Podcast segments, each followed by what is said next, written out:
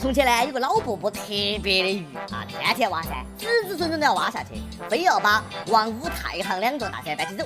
有一天，他偶然得到了一颗七彩葫芦籽，老伯细心照料，终于接住了七个小矮人。有一天，这七个小矮人呢，解救了白雪公主，吃了个苹果，苹果还没有吃完就被乔布斯拿起走了。这就是愚公、葫芦娃、白雪公主和乔布斯联合创立苹果的故事。小城故事多，充满喜和乐。各位听众、各位网友，大家好，欢迎收听由网易新闻客户端轻松一刻频道为您首播的轻松一刻语音版。我是非常喜欢看葫芦娃的阿飞，我最喜欢牛娃、女生娃。你看不到我，看不到我，看不到我。正值暑假，安徽三个熊孩子呢在家里面看动画片《葫芦娃》，一时兴起自己也想当葫芦娃，于是呢走到村里面的一块葫芦地里面，顺手偷了几个葫芦，扮起了葫芦娃。后来警察叔叔找到家长，协商赔偿农民伯伯的损失。熊孩子很不理解，想当葫芦娃有错吗？嗯，想当葫芦娃没得错，但是你要挖个坑把自己埋起来，自己种葫芦噻。哎，去偷葫芦不成蛇精了吗？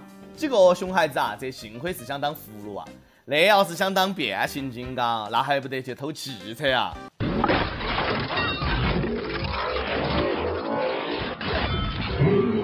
几个熊孩子呢也是笨，偷葫芦为啥子不派牛娃去呢？他会隐身，哪个能发现？万一被发现了，就赶紧学葫芦娃，嘴甜点讲，爷爷爷爷爷爷。叮当个咚咚当当，葫芦娃；动画片《葫芦娃》呢是三十年前的经典作品，最近呢这部老片子又获得了重生。暑假期间，有电视台都在播一部听起来很老，但其实是新拍的动画片《新葫芦兄弟》，五季共二百六十集。二百六十集啊，也不晓得啥子时候能够播完哈。那是要玩喜羊羊、灰太狼、熊的套路吗？每一集葫芦娃都要跟蛇精斗智斗勇打败他，然后蛇精边跑边喊：“我会回来的。”二百六十集，看动画片里不只有蛇精了，啥子蜘蛛精、蝎子精、鼠精、牛精、虎精都要来了。这画面想想都辣眼睛，我就不明白了，几个葫芦娃救个爷爷就这么难啊？需要二百六十集？这得从教小朋友种葫芦开始演，到几个葫芦娃长大经历九九八十一难，保护爷爷去西天取经，一直演到爷爷跟蛇精过上了没羞没臊的幸福生活，生出一堆小蛇精。从葫芦娃演到葫芦叔，再演到葫芦爷，几个葫芦娃要互相搞基，最后呢，金刚葫芦娃要跟金刚葫芦妹谈一场轰轰烈烈的恋爱，不这么开脑洞，根本撑不到二百六十集啊！你们说，我是不是可以去当编剧？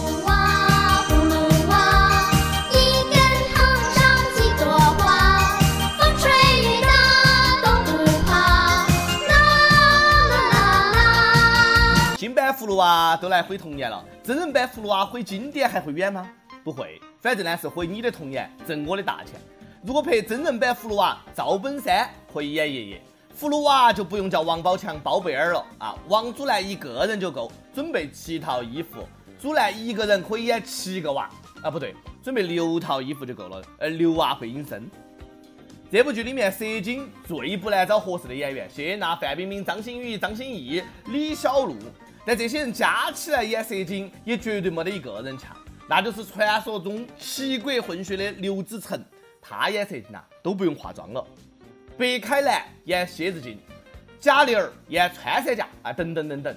这么强大的演员阵容，片名可以不叫葫芦娃，叫《奔跑吧兄弟》。主题曲我都想好了。Go go go go，跑跑跑！小宇宙在歇斯底里的燃烧，哦，一切烦恼忘掉，兄弟跟我一起跑。但是我觉得真人版葫芦娃呢，恐怕拍不出来。倒不是说演水娃用真人撒尿骚气，而是七个男孩整天跟一个衣衫不整的整容女不清不白的，不太好嘛。每日一问：你最希望看到什么动画片的翻拍？最希望看到什么动画片的真人版？童年的动画片除了葫芦娃，我还很喜欢迪士尼的动画。为此呢，前段时间我还特意去了趟上海迪士尼乐园。日本媒体对去迪士尼的游客简单做了个调查，认为这些人呢属于中产阶层，结果显示，百分之四十以上的受访者年收入超过十万。年收入十万咋个了嘛？哎，我年收入早超十万了，可还是买不起房，买不起车。年收入十万在二三线城市可以算小康，在大城市那只能叫勉强过活，收入永远追不上物价。不管你是中产还是高收入的阶层哈，千万不要炫富，容易被揍。咱们中国人呢，最经常演绎的炫富情节就是我来买单。最近有一个男子呢，跟朋友吃完烧烤，抢到买单，被邻桌四个人认为呢他是在炫富，于是起身捅伤男子，拳打脚踢。各位听完有没有后怕？有没有背脊发凉？有没有特别想感谢这么多年邻座的不杀之恩？买单有风险，抢先需谨慎。像买单这种事情，为了朋友的生命安全，我从来都不抢。只要他们说我来，我来，我就说那好嘛，你来。咦，好奇怪，现在咋个从来都没得人找我吃饭了呢？不按套路出牌的后果很严重啊！保暖丝淫欲。前两天，一个男子呢翻进南京一个女生房间，女生惊醒大喊救命，把男子给吓跑。没想到男子竟然在房门口留下威胁纸条，要女生加他 QQ。于是女生将计就计，约男子见面，然后安排男同学躲到门背后。男子一进房间就被绑了起来，约你见面你就去，看不出来那是套路吗？哎，舌子头上一把刀，那是精虫上脑冲破了头脑吗？就这个智商，这辈子算是基本告别当流氓了，真的是给流氓丢人。提醒一下各位，夏天虽然热，但是晚上睡觉一定要关好门窗。当然了，你要是有什么不可描述的期待的话呢，哎，当我没有说。夏日夜晚到野外打帐篷、宿营睡觉，听起来好像也挺美好的。最近几百个驴友呢，在河南洛阳一个悬空栈道上扎帐篷，赏风景、看星星、练胆量、喂蚊子。旁边就是一千多米深的悬崖峭壁，一翻身就有粉身碎骨的危险。这种活动啊，睡觉不老实的和梦游的人呢，就不要去了。情侣帐晚上做运动幅度也不能太大，野战引起共振那就危险了，毕竟人多力量大。我很好奇啊，旁边就是悬崖峭壁，路都被帐篷堵住了，晚上想上厕所咋办呢？飞流直下三千尺呀！上厕所不方便不用愁，日本纸尿裤为你解忧。很长一段时间以来，日本的纸尿裤呢在中国卖的都非常的火，而价格呢几乎是日本当地的两倍，销售形势大好。卖给中国人价格这么贵，听键盘侠的意思，肯定是赵薇干的嘛。我问过一个有孩子的朋友对这个事咋看，他说在纸尿裤上暂时呢就先不抵制日货了，毕竟孩子是亲生的。哥们儿，你可真信呐。俗话说人有三急，尿意来了挡都挡不住。就希望面前咔嚓掉下来一个公厕。现在山西太原出现了一种豪华公厕，不仅能够解决内急，还有 WiFi，能够买饮料、交水电费、取款、上网、洗澡、冲凉、给手机充电。那个公厕跟酒店就只差一张床了。你上厕所干啥子？我给手机充个电。你上厕所干啥子？我洗个澡。你上厕所干啥子？我搞点喝的。你们这帮人就没有上厕所是去上厕所的吗？突然间发现我住的地方都不如个厕所，说的我都想带个被子住进去了，还省房租。这个厕所呢，最人性化的措施就是可以取钱，这样呢，万一上大号忘记带纸了，还可以取钱擦。这个厕所呢，最没得用的措施就是 WiFi 啊，蹲坑看手机，腿麻了也不出来，站到茅坑不飞翔，会导致得痔疮的人越来越多。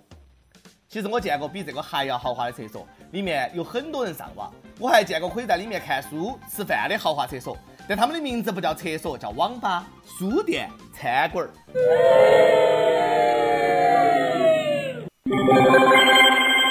跟帖 UP 榜上去问你现在在哪儿？用一句话来形容一下你那儿的夏天。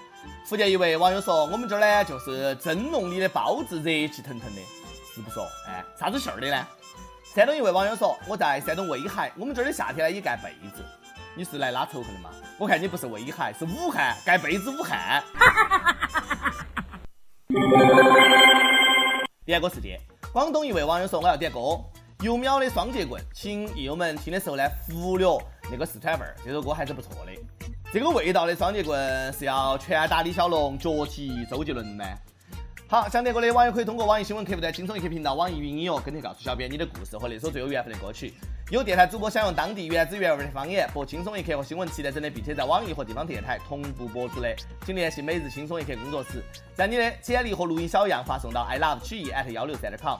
以上呢就是今天的网易轻松一刻，有啥子话想说，可以到跟帖评论里面呼唤主编曲艺和本期的小编李天二嘛。下期再见。快使用双截棍儿。快使用双截棍儿，切勿之人切记，是哪个练太监？快使用双截棍儿，哼哼哈嘿！快使用双截棍儿，哼哼哈嘿！如果我有轻功，我飞檐走壁，为人更得不缺一身正气。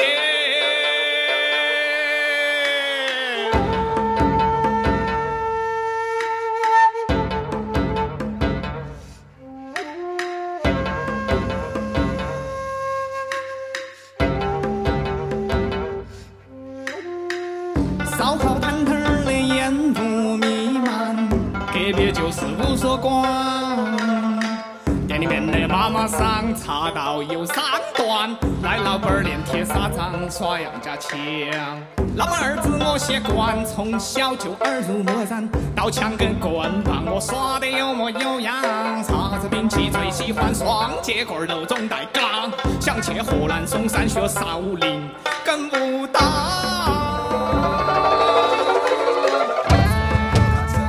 腹泻突然心自在，气沉丹田手心开，飞檐走壁莫奇怪，喜气就来。快使用双截棍儿，哼哼哈嘿！快使用双截棍儿，哼哼哈嘿！切勿之人切记人，这蝴蝶是哪个练太极风生水起？勾拳又勾拳，也去惹骂我的人有危险。也在从前，也跟我不少的烟，也放好多年了，也得在身边。嘎吱嘎吱，我打开任督二脉，嘎吱嘎吱，东亚病夫的招牌，嘎吱嘎吱，一招我也就解开。